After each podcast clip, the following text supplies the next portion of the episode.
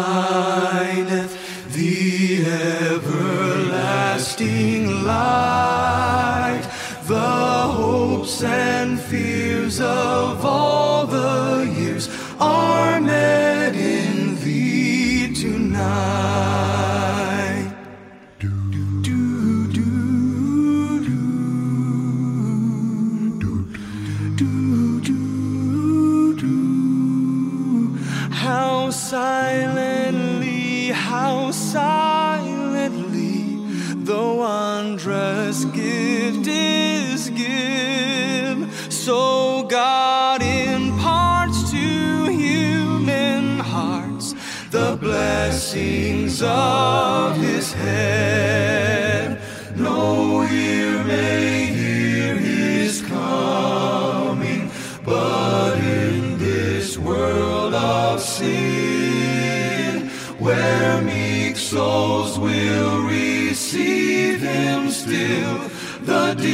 Christ enters in. Do, do, do, do. Ah.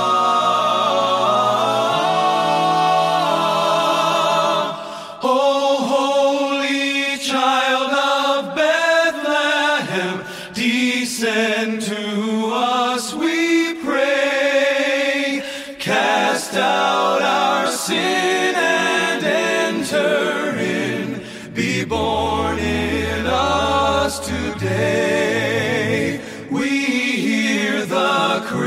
Christmas Day.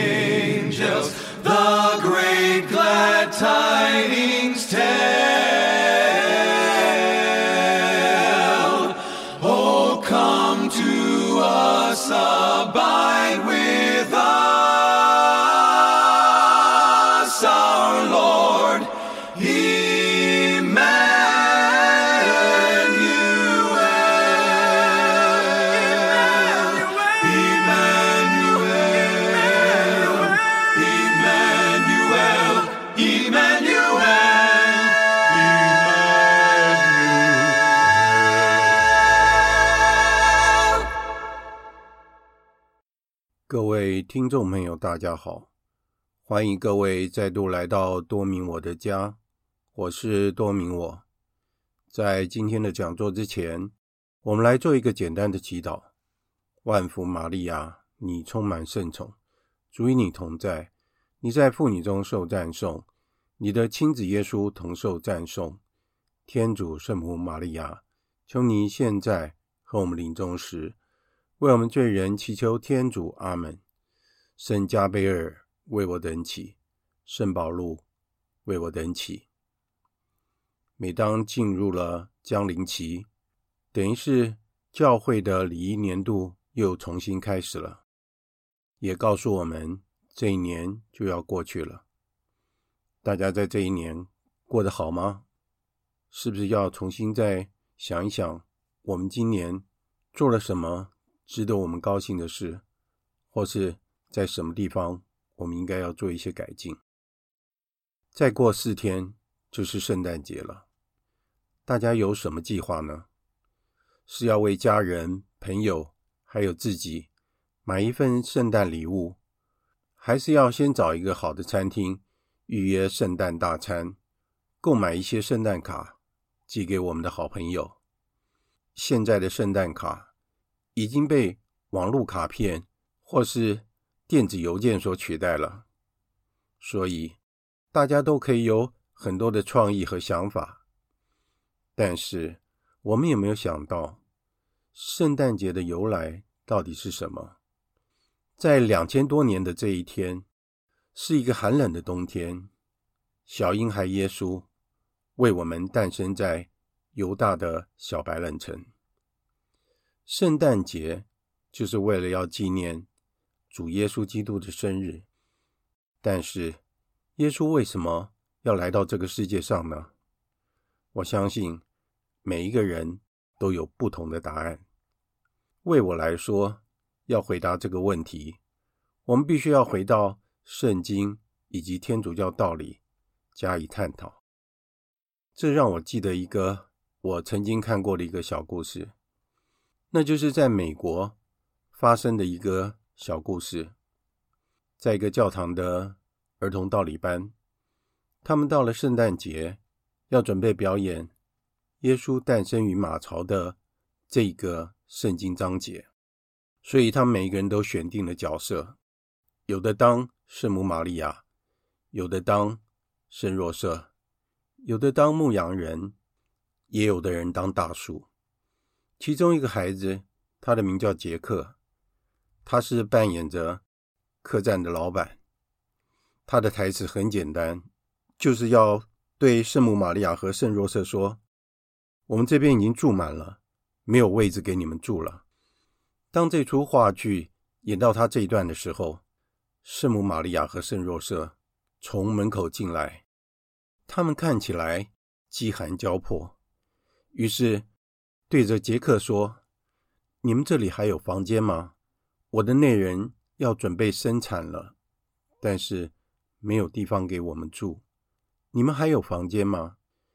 杰克这个时候说出了他仅有的台词：“我们这里已经客满了，你们到别的地方去吧。”就当圣母玛利亚和圣若瑟缓慢地走向门口的时候，突然杰克。说出了他内心的话。他说：“玛利亚和若瑟，你们不要走，你们到我家住吧，我的房间给你们住。”现在，我们就进入今天的主题。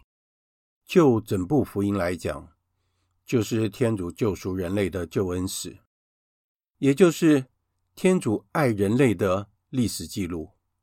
其实，只要有人类存在的一天，这一部救恩史就会持续不断的记录下去，在旧约中的叙述，以及先知们所预言的救世主默西亚，完全指向了新约中的核心——默西亚，主耶稣基督。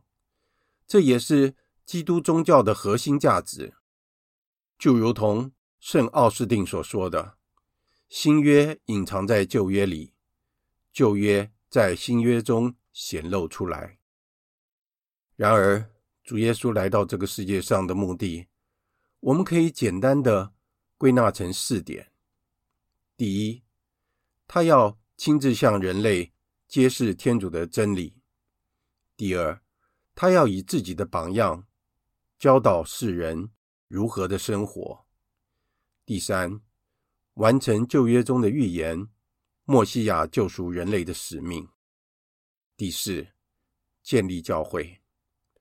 我们若是要了解天主对人类的爱有多深，我们就要去了解主耶稣本人，也就是要熟读新约，因为新约是忠实的记录了主耶稣来到这个世界上所做的一切，以及宗徒及门徒们。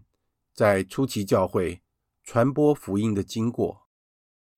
现在，我们来看一下主耶稣基督亲自向人类揭示天主的真理。圣保禄宗徒他这样说的：“天主在古时曾多次以多种方式借着先知对我们的祖先说过话，但在末期内，他借着自己的儿子。”对我们说了话，天主立了他为万有的继承者，并借着他造成了宇宙。在旧约时代，天主借由先知对人类介绍了他自己，并且讲述了真理。天主认为他这样做还不够，所以到了新约时代，他派遣了自己的独生子。耶稣基督取得了血肉之躯，来到世界上，面对面的将自己以及一切真理揭示给人类。我们可以思考一下：天主是全能的、无始无终的，他是三位一体的天主，他的本身就已经圆满了。为什么要创造宇宙，并且创造人类呢？还要为了补赎人类所犯的罪过而屈尊就卑，降生成人，教导世人，驱魔救人，受难复活。他为什么要花这么大的功夫呢？最后的结论都是为了爱。我们在圣若望福音里面，我们可以读到，在起初已有了圣言，圣言。与天主同在，圣言就是天主。圣言在起初就与天主同在，万物是借着他而造成的。凡受造的，没有一样不是由他而造成的。在他内的生命，这生命是人的光，光在黑暗中照耀，黑暗绝不能胜过他。那普照美人的真光。正在进入这个世界，他已在这个世界上。世界原是借他而造成的，但世界却不认识他。他来到自己的领域，自己的人却不接受他。但是，凡接受他的，即给那些信他名字的人全能，好成为天主的子女。在若望福音的第一章的开端词描述的非常美，他将主基督的身份，他为什么要来到这个世界上，以及他的同胞如何的对待他，都写得非常的清楚。在起初，这是与创世纪的开端词相同的用词，圣言就已经存在了，圣言就是天主的智慧。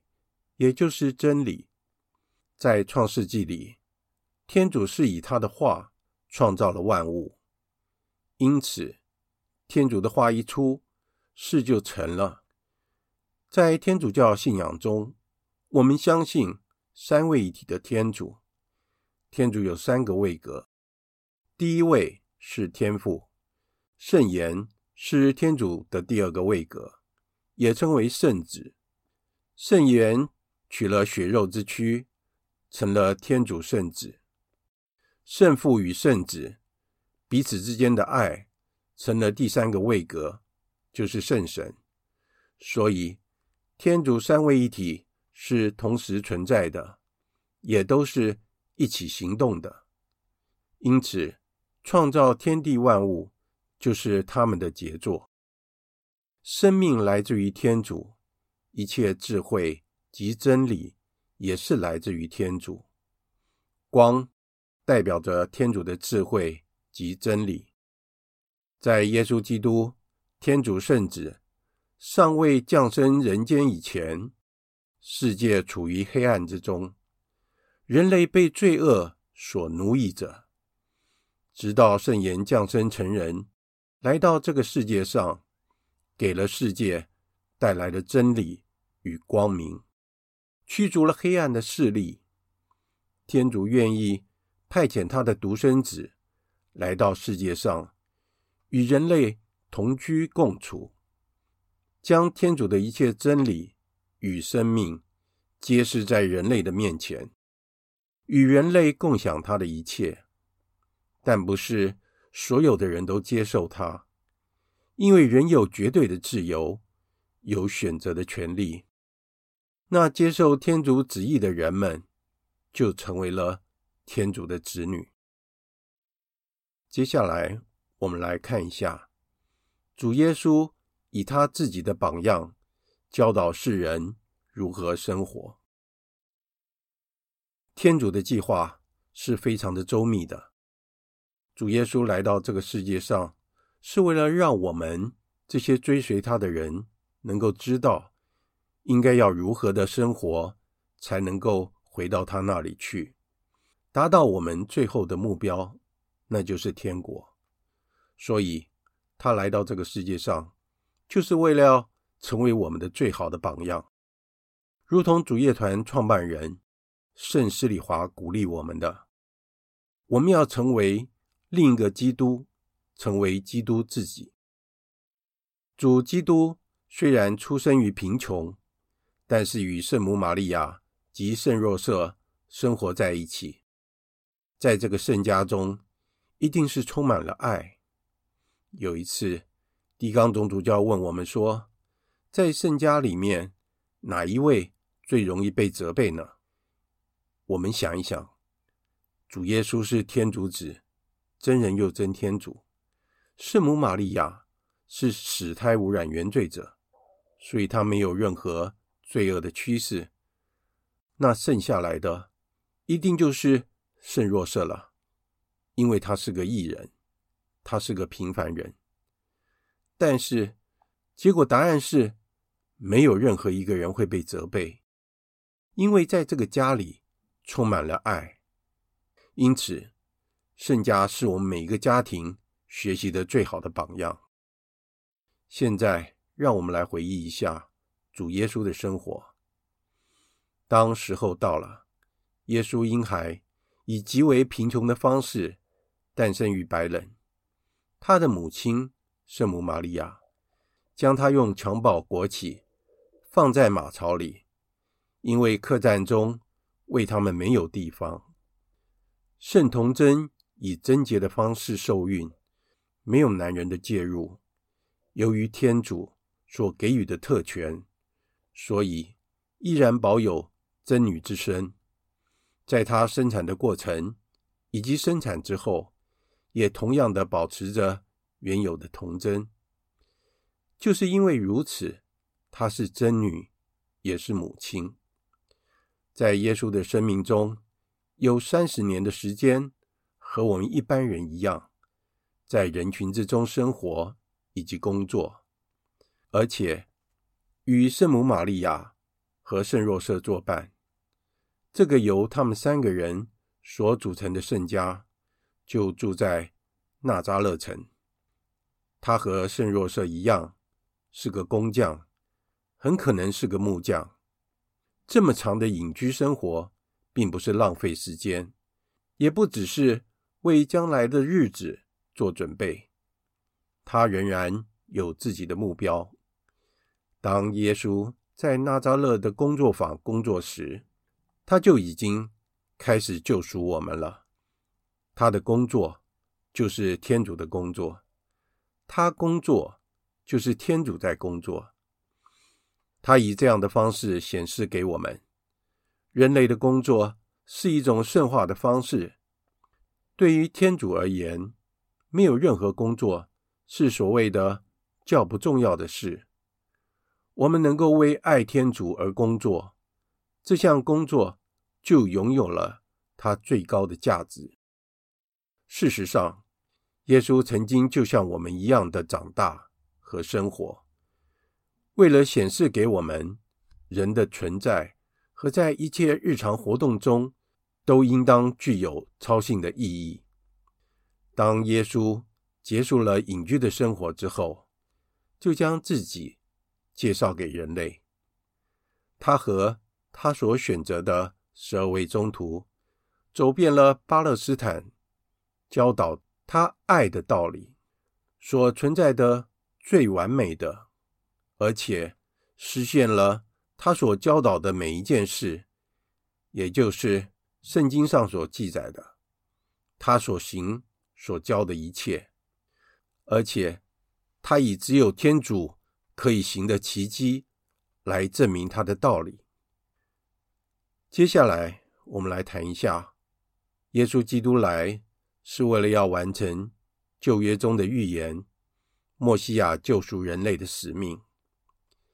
由于亚当、厄娃所犯的原罪，是直接冒犯了全能的天主，这一项罪过，人是无法补偿的。而且，天主是绝对公义的，所以只有天主自己以他愿意的方式，才能够补赎。这项罪过，而天主救赎人类的计划，就是要由他自己的独生子耶稣基督降生成人，为人类牺牲他的生命，作为奉献，给天主做祭献，才能够补偿所有人类所犯的罪过。主耶稣愿意以他的生命作为代价，来补偿我们的罪。这也告诉我们说，由于违抗天主所犯的罪有多么严重啊！同时，也使我们明了到这份永恒的救恩拥有多么高的价值。就如同圣保禄所提醒我们说的：“你们原是高价买来的。”而且，他又接着说：“这个结果应该是，所以。”你们务要用你们的身体光荣天主，因此，他以这样的方式告诉我们每一个人都应当成圣。耶稣为了表示爱我们到达了极致，而愿意为我们牺牲，他这样说了：人若为了自己的朋友舍掉了性命，再没有比这个更大的爱情了。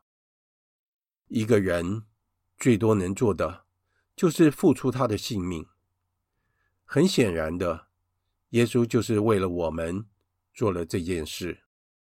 他所做的，并不是只是变成了人，甚至于他牺牲了自己的性命，为了救我们而作为赎价。他爱我们，同时也将自己给了我们。那就是我们所领受的圣体圣事。主耶稣可以做到完全免于他人对他的诬告，就好像他曾经在许多情况之下都能够脱离险境一样。在若望福音中，耶稣曾经宣称：“谁也不能夺去我的性命，而是我甘心情愿的舍掉它。我有权利舍掉它。”我也有权再取回他来。虽然如此，他却让自己被人像囚犯一样的被逮捕，被无理的对待，被鞭打，而且被人重伤和诬告。他没有拒绝，只是保持沉默。此时正是他以苦难为使我们能够得救的时刻。在面对明显的不公正的审判后，犹太人的首领们终于将无主判定了钉在十字架上的死罪。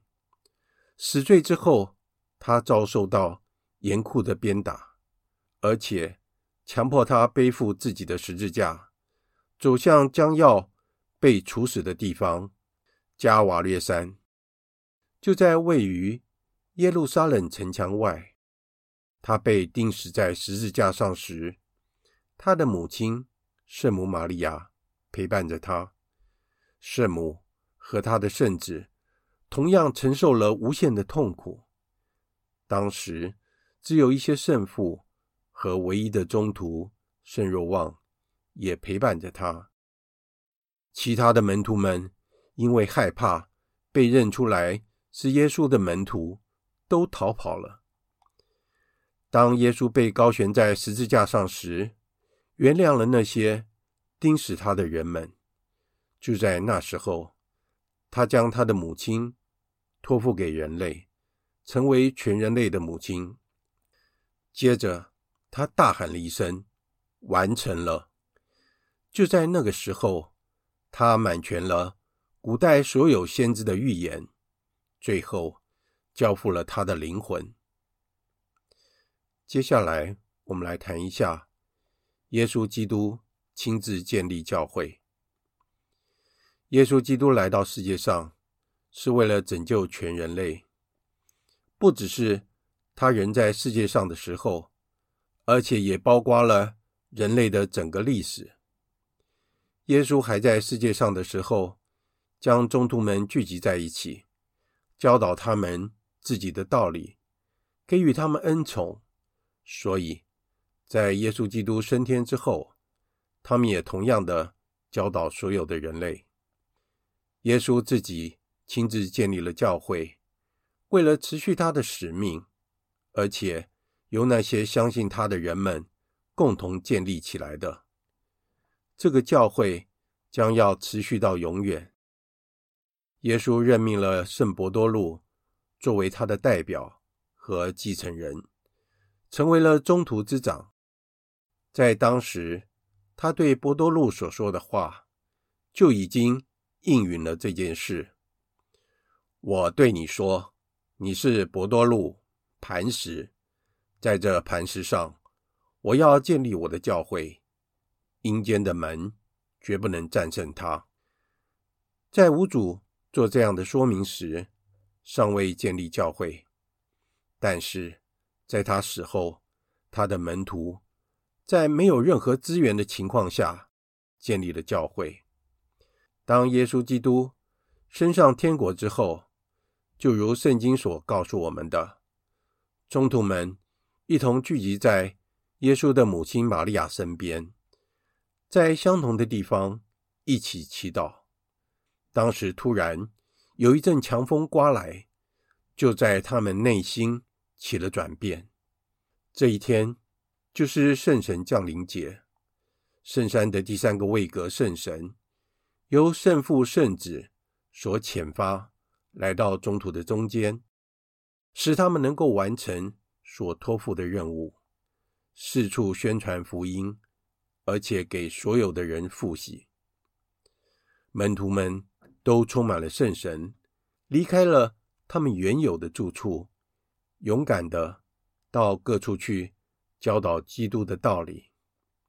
在当天，就有这么大的力量，在耶路撒冷有三千人皈依，包括了许多的种族和不同言语的人们，而且他们都领了洗。宗徒们就是继续不断地以这样的方式。使许多的人加入了教会。自从主耶稣建立教会到现在，已经经历了两千多年了，度过了无数的教难，多少的殉道圣人为了自己的信仰做见证，牺牲了自己的宝贵的性命。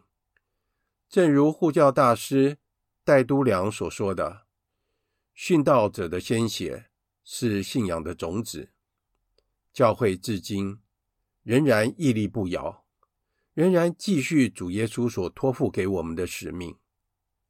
在圣诞节将要来临时，我们再一次回忆起圣诞节的真正的意义。而在新约中，圣若望中途为我们写下了最好的结论：天主是爱，那存留在爱内的，就存留在天主内。天主也存留在他内。天主是爱，是我们毋庸置疑的。我们真应该要感谢天主，让主耶稣来到这个世界上，也让我们能够清楚地了解到这一份爱的全貌。今天的讲座就在这里结束了。在结束之前，我们做一个简单的祈祷：万福玛利亚，你充满圣宠。主与你同在，你在妇女中受赞颂，你的亲子耶稣同受赞颂。天主圣母玛利亚，求你现在和我们临终时，为我们罪人祈求天主。阿门。圣母玛利亚，我等希望上旨之作，为我等祈。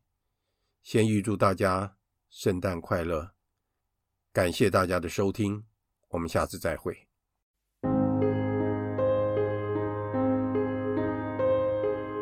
Oh, holy night, are brightly shining.